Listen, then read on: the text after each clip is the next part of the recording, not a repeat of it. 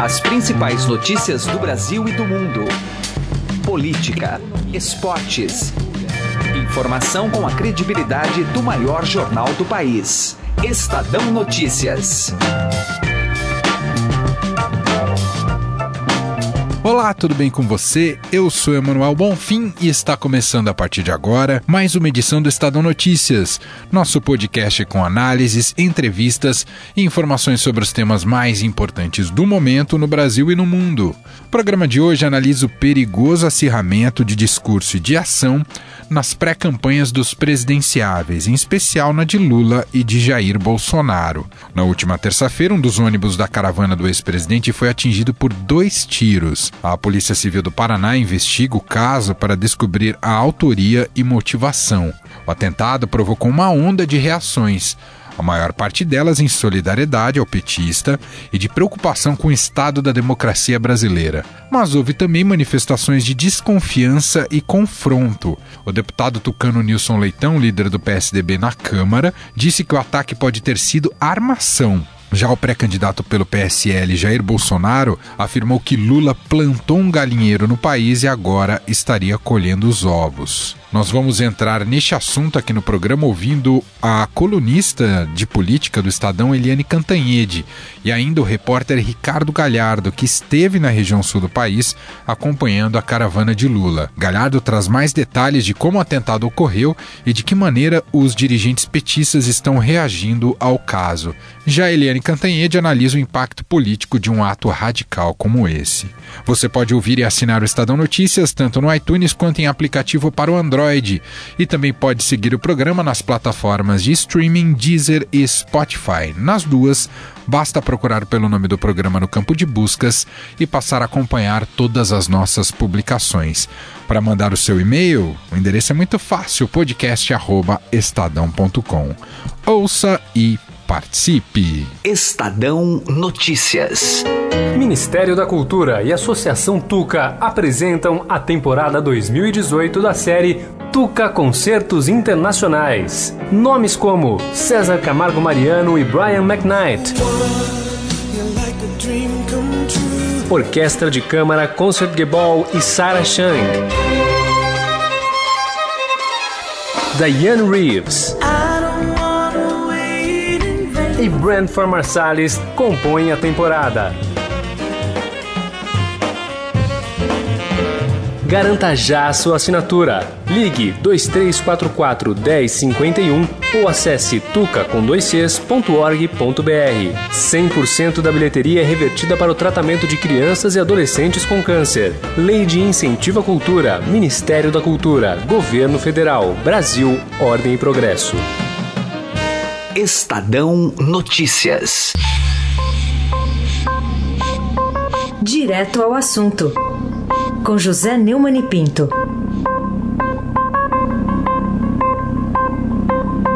Se faltava algum sinal de que houve um acordão, um tapetão e que isso vai se consagrar com a libertação do Lula para sempre, amém? Ele foi dado primeiro na terça-feira, quando Dias Toffoli permitiu ficha limpa para Demóstenes Torres, um canalha da pior espécie que fingia ser moralista e era um despachante é, de bicheiro e que foi por isso caçado no Senado. No dia seguinte, a quarta-feira, ele soltou Paulo Maluf. Paulo Maluf é o símbolo da ditadura e o símbolo da corrupção na ditadura. É o corrupto ícone do Brasil em todos os tempos. Ao soltá-lo, ficou claro que há um acordão. Não apenas o desejo de fazer Lula candidato, no caso como foi o do Demóstenes, mas também de mostrar que todas as forças políticas da corrupção, MDB, PT, é, o partido do Maluf, é, os outros partidos todos, PSDB, todos estão num acordão para livrar a cara do Lula. Agora, permitir a candidatura dele, sabe-se lá se até a disputa da eleição, e também impedir que os chefões desses partidos, do governo e da oposição, incluindo o presidente Temer, o ex-presidente José Sarney, estão no acordo. É bênção e liberdade para todos com a Polícia Federal, o Ministério Público e os juízes federais honestos da primeira e segunda instância, longe deles que estão protegidos é, sob os guarda-chuvas da maioria vassala do Supremo Tribunal Federal. José Neumann e Pinto, direto ao assunto. Estadão Notícias. Política.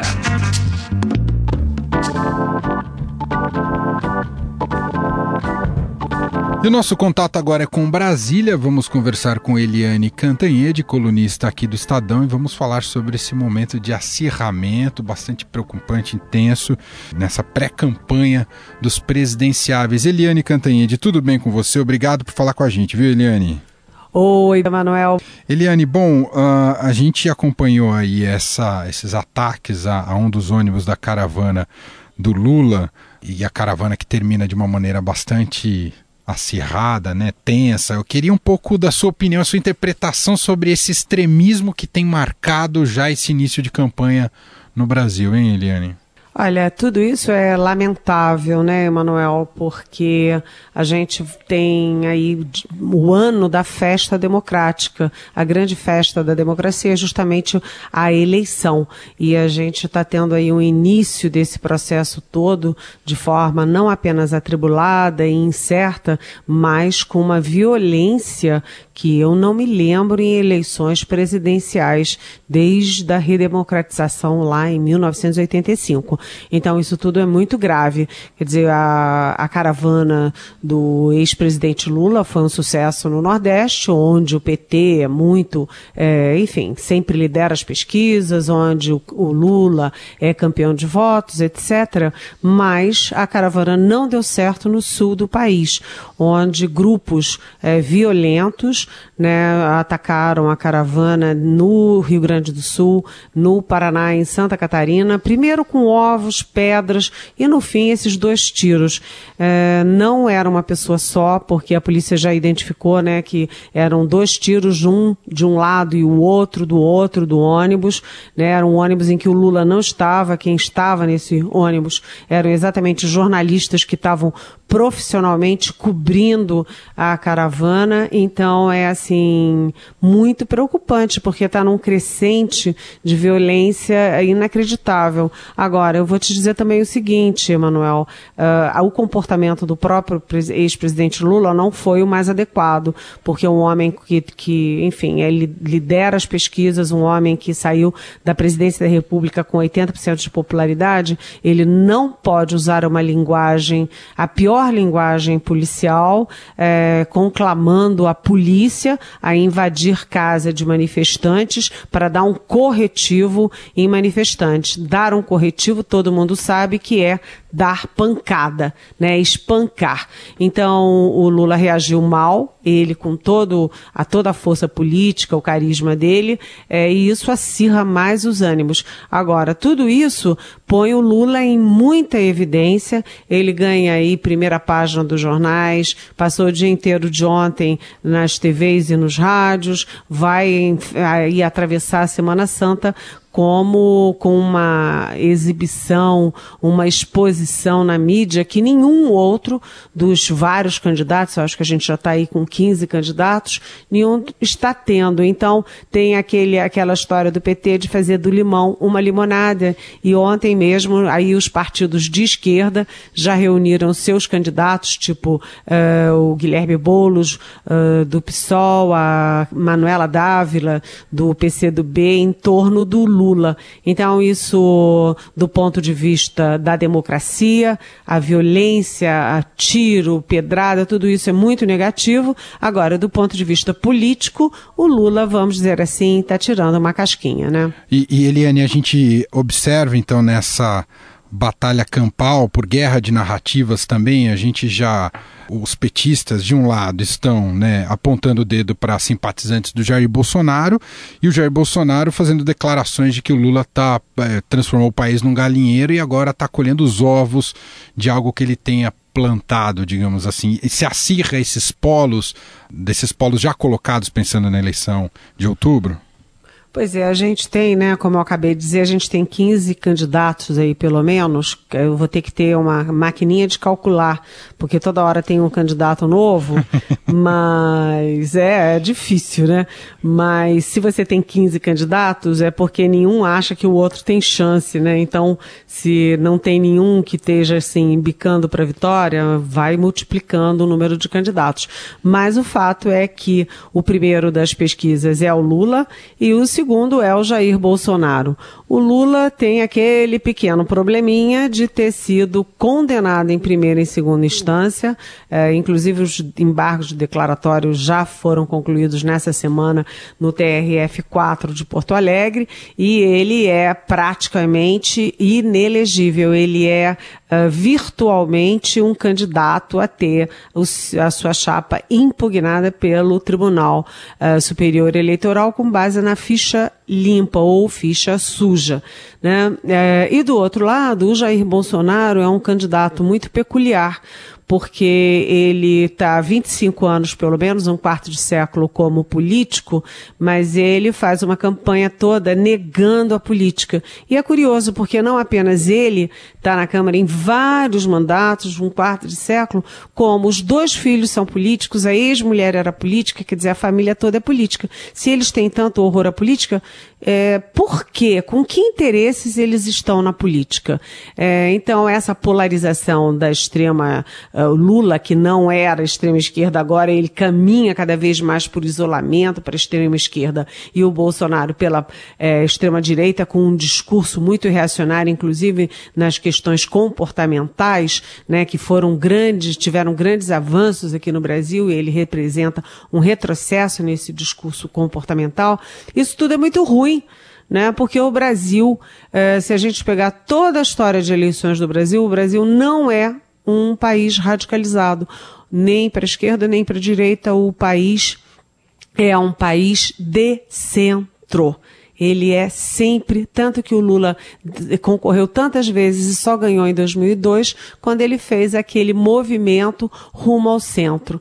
Então, é, é muito negativo, é um discurso desedu deseducativo, quando as campanhas eleitorais também têm esse outro viés de serem momentos de educação política da população. Só para a gente fechar, Eliane, dá para caracterizar tudo isso, seja da, do lado do Lula, seja do Jair Bolsonaro, que também estava em Curitiba ontem, os dois realizando atos por lá. Isso dá para caracterizar como antecipação de campanha ou, ou, ou não enquadra, Eliane? Bem, é, nós, os leigos, achamos que o Bolsonaro está fazendo campanha.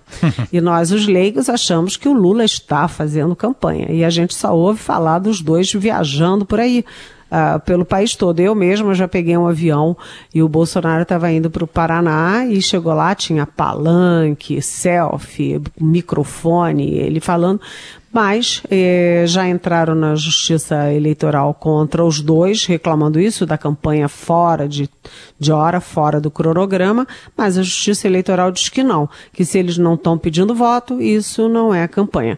Eu acho um pouco de hipocrisia dizer que não é campanha, mas como nós não entendemos nada, né, Manuel? A gente apenas acata o que a justiça eleitoral diz, não é? O fato é que ontem é, foi, é, foi um pouco de provocação, o Lula ter feito a, a caravana dele para o sul exatamente no momento em que o TRF-4 estava decidindo, estava é, finalizando o julgamento dele, aquela condenação de 12 anos e um mês. Aquilo já soou um pouco como provocação. E foi mais provocação ainda ontem o, o Jair Bolsonaro montar palanque, montar ufa, a justiça diz que não é palanque, mas enfim, montar uma manifestação uh, ali tão próxima, né, um do outro, porque isso, uh, se você já vê guerra em estádio, guerra de torcida em estádio de futebol, colecionando feridos e mortos, eu tenho medo de que a turma do Lula e do Bolsonaro acabe transformando a eleição também uh, numa guerra e não num momento democrático para o Brasil. Muito bem, essa é Eliane Cantanhede, colunista aqui do Estadão, também colunista da Rádio Eldorado, gentilmente aqui conversando com a gente para o nosso podcast aqui, o Estadão Notícias, falando mais sobre esse momento difícil dessa pré-campanha aí vão vendo personagens importantes, especialmente a figura do ex-presidente Lula. Eliane, mais uma vez, muito obrigado, um grande abraço para você. Para você também, Manuel, para todos os nossos ouvintes e que tenhamos paz aí no nosso feriado de Páscoa. E depois de ouvir Eliane Cantanhede, vamos agora a Curitiba, a capital paranaense, conversar com o repórter de política do Estadão, Ricardo Galhardo, que está acompanhando, ou melhor, acompanhou toda a caravana do ex-presidente Lula pela região sul do país. Galhardo, tudo bem com você? Obrigado por nos atender mais uma vez.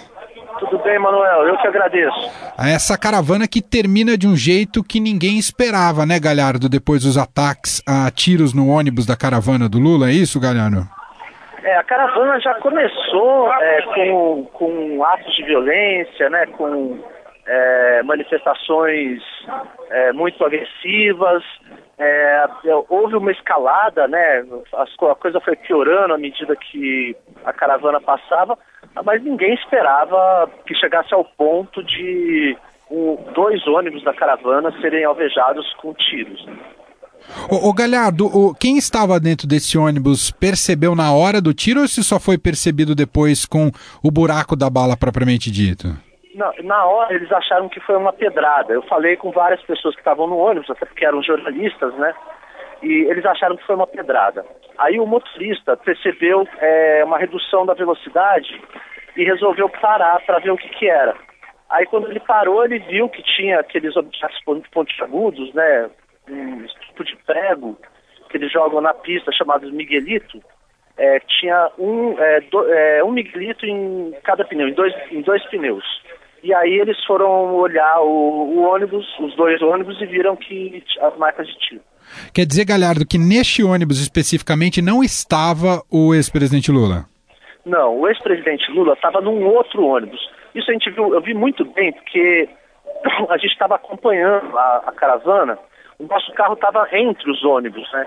Entre esses dois ônibus. É, e quando esses dois ônibus pararam, a gente até pensou, será que a gente para para ver o que, que foi?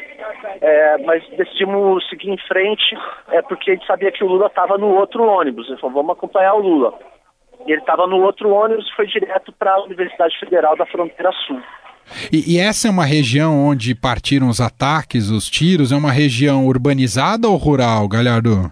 É uma região rural. É... Tem de muitos, de pequenos, tem pequenos agricultores e tem agronegócio também, tem latifundiários.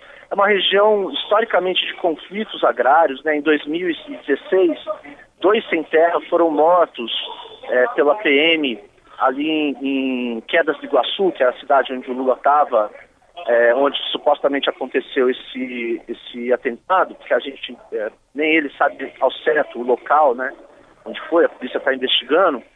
E é uma, é uma região onde tem muitos assentados da reforma agrária, não só do MST, mas de outros movimentos de luta pela reforma agrária. Quedas do Iguaçu, por exemplo, metade das, da, dos proprietários rurais são assentados da reforma agrária. Ô Galhardo, o que, que você captou de reação dos dirigentes petistas desde o ataque, desde que o ataque foi identificado? O que, que você pode contar pra gente? Dois lados, né? Por um lado tem uma indignação muito grande, é, tá todo mundo muito assustado, é, de fato indignado, porque é, não se esperava, é uma coisa é, totalmente inesperada que um, um ônibus ou de uma caravana de um ex-presidente da República, de um candidato, pré-candidato, em que pedem todas as implicações judiciais, né, que podem barrar a candidatura do, do ex-presidente Lula, ninguém espera que chegue ao ponto de, de, de alguém atirar contra os ônibus, né? É, e por outro lado, acho que vai ter uma, uma, mudança de discurso, né? Eu acho que eles vão tentar explorar isso no, no discurso político.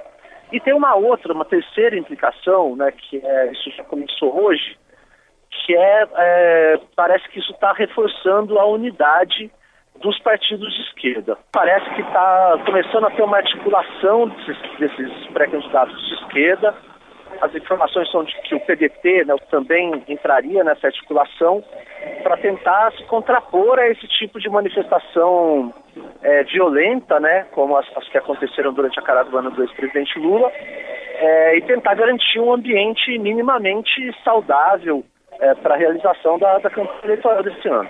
E, e, do ponto de vista prático, Galhardo, a segurança do ex-presidente foi reforçada desde o ataque? É, já estava muito reforçada, viu, Emanuel? É, eu acompanho o Lula há muitos anos e, e assim, nunca tinha visto, por exemplo, os seguranças do Exército, né, que são aos quais ele tem direito como ex-presidente, em cima do talante junto com ele. Isso eu vi em alguns eventos da campanha, da, da, da caravana, é, lá em Florianópolis. É, tem, é, o PT contratou seguranças próprios, né? Um deles, inclusive, agrediu um jornalista do jornal o Globo, na minha frente também, eu vi isso. E, e, voluntários que participaram também em cada cidade da, da segurança do ex-presidente.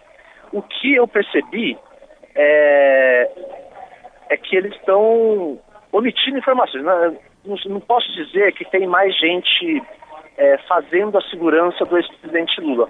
Mas o que eu posso dizer é que eles estão tomando cuidado, assim, de não revelar onde, onde o presidente está, onde ele vai dormir, onde ele dormiu, qual vai ser o trajeto, esse tipo de coisa, é, por segurança. Só para a gente concluir, Galhardo, há, há, um, uma pressa num certo discurso e narrativa de tentar culpar a direita por esses ataques? Você percebeu algum movimento nesse sentido, Galhardo? Não, isso foi de imediato, né?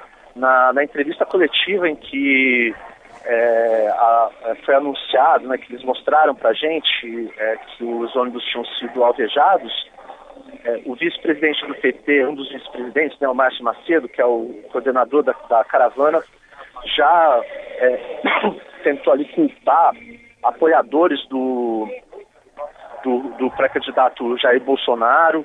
É, embora ninguém saiba, eu falei agora há pouco com o delegado responsável pelo inquérito, ninguém saiba, não, assim, não dá para saber quem foi que praticou isso. Agora, é, eles têm, eles, eu falei com gente do PT, eles têm é, a base deles para fazer esse tipo de acusação o tipo de manifestante que participou das outras manifestações, né? Na, uhum. nos, nos, outros lugares da por onde a caravana passou. Eu mesmo vi, eram muitos deles com camiseta do Bolsonaro e se identificavam, falavam que eram eleitores do, do Bolsonaro e também de outros movimentos de, de direita, como o MBL. Muito bem, esse é o repórter de política do Estadão, Ricardo Galhardo, está em Curitiba acompanhando esse ato que finaliza a caravana do ex-presidente Lula pela região sul do país e que terminou dessa maneira é, bastante tensa e preocupante. A gente segue acompanhando todas as informações, tanto aqui na Rádio Eldorado quanto em nosso portal estadão.com.br. Galhardo, obrigado, bom trabalho por aí. Obrigado, bom trabalho para você. Mais uma vez, sou eu que agradeço. O Estadão Notícias desta quinta-feira vai ficando por aqui. Contou com a apresentação minha, Emanuel Bonfim, e produção de Gustavo Lopes. O diretor de jornalismo do Grupo Estado é João Fábio Caminuto. De segunda a sexta-feira, uma nova edição deste podcast é publicada. Tem tudo no blog Estadão Podcasts. Também estamos na Deezer com este e todos os podcasts do Estadão. E mande seu comentário e sugestão para o e-mail podcast@estadão.com. Um abraço para você, uma excelente quinta-feira e até mais. Estadão Notícias.